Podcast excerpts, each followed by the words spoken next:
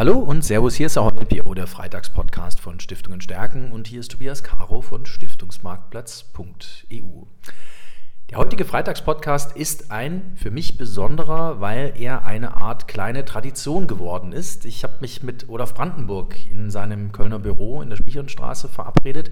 Er ist Stiftungsexperte bei der DJE Kapital AG und wir haben uns praktisch die letzten drei Herbste schon verabredet, um über das zu sprechen, was an den Kapitalmärkten passiert ist und was womöglich passieren kann, beziehungsweise wie sich Stiftungen, wenn sie schlau sind, darauf einstellen. Denn in diesem Jahr haben wir, und das habe ich in Ihrer Finanzwoche gelesen, die ja DE Kapital seit Jahren schon rausgibt, und es ist eine der für mich Leitpublikationen, die man lesen muss, wenn man wissen will, was an den Märkten wirklich Sache ist und wie der Puls der Märkte gerade schlägt. Dort habe ich gelesen, das erste Anlagehalbjahr war eines der schlechtesten seit 1962, wenn nicht sogar das schlechteste. Das heißt, es hat sich tatsächlich an den Märkten was getan, lieber Olaf Brandenburg.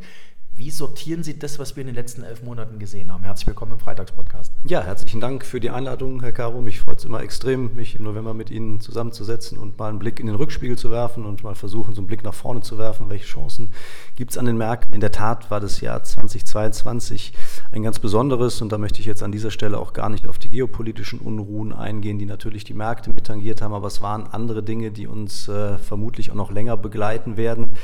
Wir hatten in diesem Jahr, und das ist vielen Anlegern gar nicht so bewusst, ähm, einen historischen Rentencrash äh, eines Ausmaßes, was tatsächlich sogar noch äh, eine härtere Auswirkung auf die Depots von Stiftungen und sonstiger Mandate hatte, als man das so äh, gemeinhin vermutet, weil ja, man denkt halt immer, dass Investieren in Anleihen, Investieren in Substanz ist. Mitnichten ist das so. Wir hatten an dieser Stelle schon mal drüber gesprochen. Mhm. Da hatten wir über das Thema risikoloser Zins versus zinsloses Risiko gesprochen und äh, Variante 2 kam halt letztendlich in den ersten Monaten diesen Jahres zum Tragen und das hat tatsächlich viele Anleger auf den falschen Fuß erwischt, muss man sagen. Und man muss ja wirklich sagen, Rentencrash ist ja wirklich das richtige Wort. Ähm, ich glaube, für eine 10- oder 15-Jährige waren es irgendwie über 20, 25 Prozent Kursverlust. Das muss man sich mal vorstellen. Ja. Aber bedeutet natürlich auch Punkt, Punkt, Punkt. Jetzt kommen Sie. Ja, richtig, genau. Ähm, auf der einen Seite äh, hat das wirklich äh, eine ziemlich, eine ziemlich tiefe Schneise in viele Depots geschlagen, was die Performance angeht. Zurückblickend. Ähm, da möchte ich aber auf der einen Seite auch mal ähm, dazu aufrufen, sich mal die Bonitäten anzuschauen. Welche Anleihen sind es denn? Ähm, aber was uns natürlich als Asset Manager, Vermögensverwalter viel mehr bewegt, ist, welche Chancen, welche Opportunitäten für Anleger, die heute vielleicht noch auf Cash-Positionen sitzen, die nach Anlage suchen, ergeben sich denn äh, aus dieser Konstellation an den äh, Märkten, an den Kapitalmärkten momentan? Und da ist es unserer Meinung nach wenn man sich die Aktienmärkte anschaut, in den nächsten Wochen und Monaten noch ein ziemlich raues Umfeld. Ähm, das heißt, wir empfehlen jetzt nicht unbedingt die Aktienquoten in einem äh, hohen Maße aufzustocken, sondern möglicherweise auch sich mal wieder die ein oder andere Anleihe anzuschauen, die jetzt eben wieder interessante Renditen erbringt. Und da ist es so, dass äh, wir in den letzten Wochen im Grunde genommen seit dem Sommer schon angefangen haben, ähm, selektiv Anleihen in unsere äh, Kundenportfolien hinein zu investieren. Mhm. Die suchen wir uns gut aus. Wir haben 15 Analysten in Pullach, die schauen sich sehr genau die Unternehmen an, analysieren die für unsere möglichen Aktienkäufe, aber daraus ergeben sich natürlich auch Erkenntnisse für entsprechende Bonds, die wir dann eben nutzen. Und da bekommen Sie heutzutage für Anleihen im mittleren Laufzeitbereich, die wir momentan favorisieren, ähm, mittlerer Laufzeitbereich, auch das ist immer sehr relativ, so zwischen drei, fünf, möglicherweise sechs Jahren, schon wieder Renditen bei guten Schuldnern bei drei, vier, fünf Prozent äh, möglicherweise. Und das macht ja auch Sinn, muss man nicht immer nur im Euro-Bereich investieren. Mhm. Man kann sich auch gute Schuldner, die US-Dollar denominierte Anleihen emittieren, mal näher anschauen. Muss ich immer bewusst sein, im Klaren darüber sein, dass das sowohl Chance wie auch Risiko ist. Aber dann gibt es teilweise schon über 5 bzw. 6 Prozent bei überschaubaren Laufzeiten.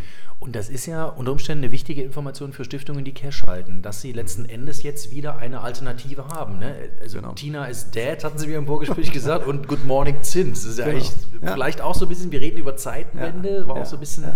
auf den letzten Stiftungstagen so das eine Wort, was ich immer so irgendwie in Nachberichte auf unserem Blog geschrieben habe, Zeitenwende. Das ist eine Chance, eine, eine Gelegenheit. In der Tat ist es so, ja, genau. Ähm, ich würde fast mal sagen, Welcome Back Zins. Also wir haben lange Zeit jetzt darauf verzichten müssen, äh, auf wahrnehmbare Zinsen, aber jetzt ist es so, dass ja viele vielleicht so ein Stück weit ähm, aus der Erfahrung der letzten drei, vier, fünf, sechs Jahre die Anleihe für tot erklärt haben und sie sich gar nicht mehr anschauen, aus heutiger Sicht zu Unrecht. Und was das von Ihnen äh, erwähnte oder den erwähnten Begriff der Zeitenwende angeht, da würde ich tatsächlich so ein bisschen differenzieren ähm, von der geopolitischen Situation, wo ich das mit unterschreiben würde. Da sind wir in eine neue Welt eingetreten äh, seit dem Februar diesen Jahres.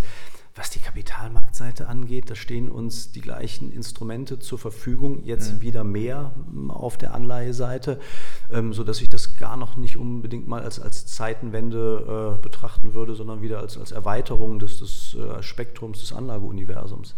Das heißt, ähm, ich habe vor kurzem auch ähm, Studien gelesen, dass in den letzten, also letzten zwölf Monaten 60, 40, 70, 30, 80, 20, 50, 50 gar nicht funktioniert hat, weil beide Seiten gefallen sind. Genau.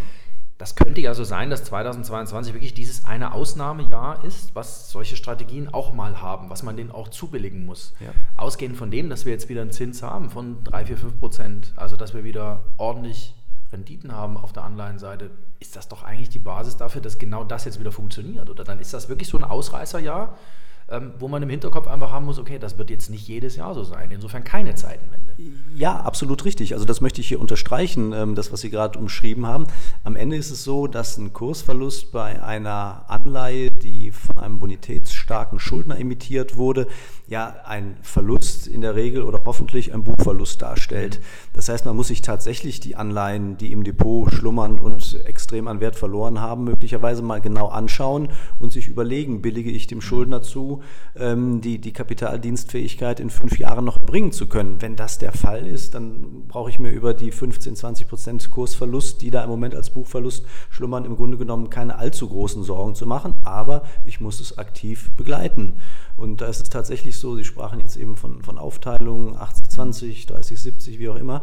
Bei uns ist es so, dass halt im Moment wir eine Aktienquote in neutralen, äh, restriktionsfreien Portfolien zwischen 50 und 55 Prozent mhm. präferieren und dann durchaus auch wieder Aktienquoten, die jenseits, also will heißen oberhalb der 40 Prozent liegen. Mhm.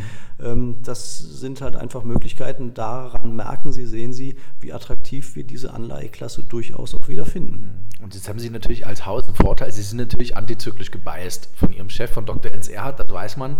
Äh, wenn es draußen donnert, wenn die Kanonen donnern, dann ähm, ist er schon einer, der auch mal antizyklisch an den Märkten was macht. Ja. Ähm, wenn Sie jetzt das ein bisschen nach vorne denken, wenn wir mal Asset Allocation für die nächsten Jahre ähm, nach vorne denken, ähm, ist es wieder so, dass gut gestreute Portfolien, diese diversifizierten, ausbalancierten Portfolien, dass die gut funktionieren dürften? Wenn ich jetzt mal die Stiftungsbrille aufsetze, Sie fragen sich ja jetzt schon, soll jetzt wieder alles in Renten machen, aber ich glaube, die Mischung ist es tatsächlich, die wahrscheinlich am besten funktioniert. Vollkommen richtig, so ist es. Und wir können die Portfolien jetzt eben wieder vernünftig strukturieren, eben nicht nur aus zwei Assetklassen, Cash und Aktien, sondern jetzt plus eins, plus die Anleihen. Ähm, und das macht absolut Sinn. Also was das Thema Kapitalerhalt angeht, so ist das natürlich bei den Stiftungen ein, ein noch wichtigerer Aspekt, bedeutender Aspekt, als wir das im privaten Bereich sehen. Von daher, ja, holt das die Stiftung auch wieder so ein Stück weit aus dieser misslichen Situation der letzten Jahre raus, in der sie sich ja befunden haben. Auf der einen Seite den Kapitalerhalt zu gewährleisten, auf der anderen Seite aber auch ordentliche Erträge zu generieren. Und deshalb ja, freut es mich fast für die Vorstände, Entscheider in den Stiftungen, mit denen ich äh, im engen Austausch bin, zu sagen, hey, jetzt lasst uns doch äh, da mal wieder eine dreiprozentige, darf mir hier keine äh, Wertpapiere nennen, aber eine interessante, bonitätsstarke rentierliche Anleihe wieder mit ins Depot reinnehmen. Aber die dürfen doch jetzt einen Fehler nicht machen und letzten Endes wieder komplett auf die Anleihe zurückswitchen und alles das, was die in den letzten fünf Jahren über Diversifikation und breite Streuung gelesen haben, komplett in die Tonne treten und wieder nur zurück zur Anleihe gehen. Das ist, glaube ich, ein Fehler, den darf man jetzt genau nicht machen. Oder? Bitte nicht, definitiv nicht. Also ähm, keine Kundengruppe in meinem Portfolio hat den längsten Anlagehorizont als eine auf Ewigkeit angelegte, errichtete Stiftung. Von daher ist hier auch weiter mit Sicherheit Sicherheit die Devise, bei Aktien zu bleiben. Und gerade in einem äh, hochinflationären Umfeld macht es durchaus auch Sinn, die Sachanlage Aktie weiter zu berücksichtigen und die auch nicht nur mit 10 oder 20 Prozent, wenn man sich des Risikos bewusst ist, wenn man es aushalten kann und wenn man entsprechend andere Assetklassen berücksichtigt, mhm. wie Anleihen, wie möglicherweise auch einen kleinen Anteil Gold mit 3, 4, 5 Prozent, der hier volatilitätsmindernd wirkt, ähm, dann ist es äh, ja wieder nach vorne blickend wirklich eine bessere Welt als die, die wir zuletzt hatten. Jetzt haben wir über die Chancen am Rentenmarkt gesprochen, Chancen am Aktienmarkt gibt es aber natürlich auch. Ich glaube, die letzten paar Wochen waren schon gar nicht so destruktiv. Im Gegenteil, die waren ziemlich konstruktiv. An den Aktienmärkten mhm. ist wieder ordentlich was nach oben gelaufen, insbesondere bei den ein oder anderen Industrietiteln, so Chemie oder so. Ja, eine BSF von 40 auf 50, jetzt habe ich, Entschuldigung, eine genannt. Es gibt noch viele andere Chemieaktien. Aber ist das sagen wir mal, wenn ich mir jetzt den Aktienmarkt anschaue, wenn ich mir das Aktiensegment anschaue, dass da vieles irgendwo hingefallen ist, wo es gar nicht hätte hinfallen sollen, dass da viel Marktpsychologie am Werk war. Kann man das so grob sagen? Ja, tatsächlich. Ich bemühe jetzt mal das Phrasenschweindel und sage, eine Schwalbe macht noch keinen Sommer. Also wir müssen hier acht geben. Ich schmeiß die zwei Euro rein. Herzlichen Dank.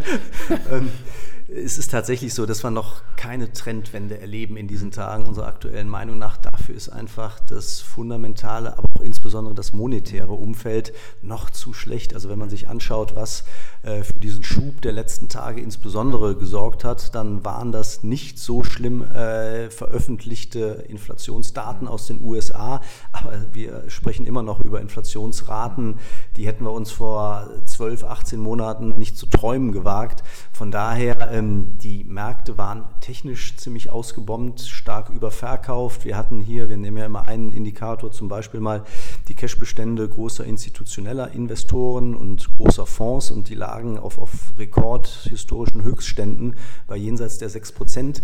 Und das baut sich halt einfach ein Stück weit gerade ab. Äh, wir sehen, dass wir auch auf der Sentimentseite hier wieder ein Stück weit in den normaleren Bereich zurückkommen. Wir waren da sehr, sehr pessimistisch und diverse andere Indikatoren deuteten einfach auf eine kurzfristige technische Erholung hin. Mehr ist es zum heutigen Zeitpunkt aus unserer Sicht noch nicht. Und wenn man mal nach vorne blickt, dann wird die FED vermutlich das nächste Mal auch nochmal 0,5. Und die stehen ja immer noch auf der Bremse. Die, ja. Ne, verkappen ja, Liquidität ja. durch die Zinsschritte. Genau, wir haben beides. Wir haben auf der einen Seite die Zinsschritte, wir haben auch auf der anderen Seite das äh, Quantitative Tightening, mhm.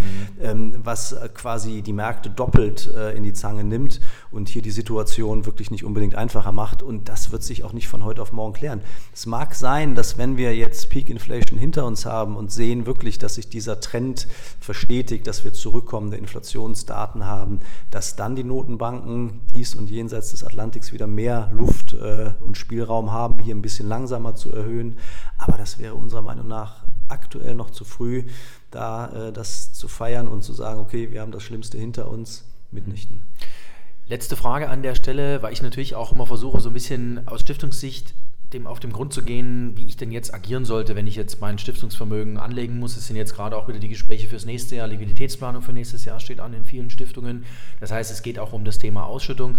Ähm, ist es, ist die Zeit jetzt eine, in der man eigentlich den Hinweis geben muss, ja, ihr braucht eine Grobstruktur, also ihr braucht eine Diversifikation, eine Asset Allocation, mhm. wie es so schön heißt. Ihr braucht ein Stück weit eine ruhige Hand, gleichzeitig aber auch eine aktive Hand, also die nicht hektisch alles hin und her wirft, sondern die aber trotzdem ähm, entlang der Marktbewegungen investiert, also aktiv durchaus auch mal Opportunitäten wahrnimmt. Also dieses komplette Aussitzen und äh, mal gucken, was ich im Stiftungsbereich zu häufig in meinen Augen immer noch höre, das ist definitiv wahrscheinlich nicht die Antwort auf das, was die Märkte einem momentan für Fragen stellen, oder? Nein, definitiv nicht. Also das Geld jetzt im Catch-Bereich weiter liegen mhm. zu lassen, zu parken. Also wir haben Inflationsraten in der Nähe der 10 Prozent ähm, und da macht es einfach keinen Sinn, äh, das Geld arbeiten zu lassen. Einige Mandanten sagten mir schon, ja, aber ich erreiche doch mit einer 3-4-prozentigen Anleihe keinen Inflationsausgleich. Nein, das kann auch im Moment nicht das Ziel sein. Das Ziel ist es eben, den Inflationsverlust ein Stück weit mhm. zu reduzieren ähm, und deshalb bin ich vollkommen bei Ihnen, dass man das im Grunde genommen ähm, sich strukturiert, die Überlegung. Auf der einen Seite sich mal eine Asset Allocation ähm, gibt, das kann sich auch in den Anlagerichtlinien wiederfinden und dass ich im zweiten Schritt dann dahergehe und mir die operativen Überlegungen stelle und sage, okay, in welchen Regionen, in welchen Branchen lege ich auf der Aktienseite, aber auch auf der Bondseite jetzt Liquidität dann an. Mhm. Also ein sehr strukturierter Prozess, der einfach notwendig ist, genau. weil das, was da draußen ist, ist einfach ein sehr komplexes Umfeld und auf das gibt es keine einfachen Antworten. So ist es. Lieber Olaf Brandenburg, vielen Dank, dass wir sprechen durften. Ähm, das ist immer das, was, ich schätze, dass wir es einfach wirklich auf den Punkt bringen und sehr schön einordnen, was da draußen gerade ähm, passiert. Ich danke Ihnen sehr, dass Sie sich Zeit genommen haben und wünsche Ihnen ein schönes Weihnachtsfest und freue mich auf das, was nächstes Jahr, was wir nächstes Jahr wieder gemeinsam miteinander machen. Herzlichen Dank für die Einladung. Ich freue mich auch wieder spätestens im November an dieser Stelle.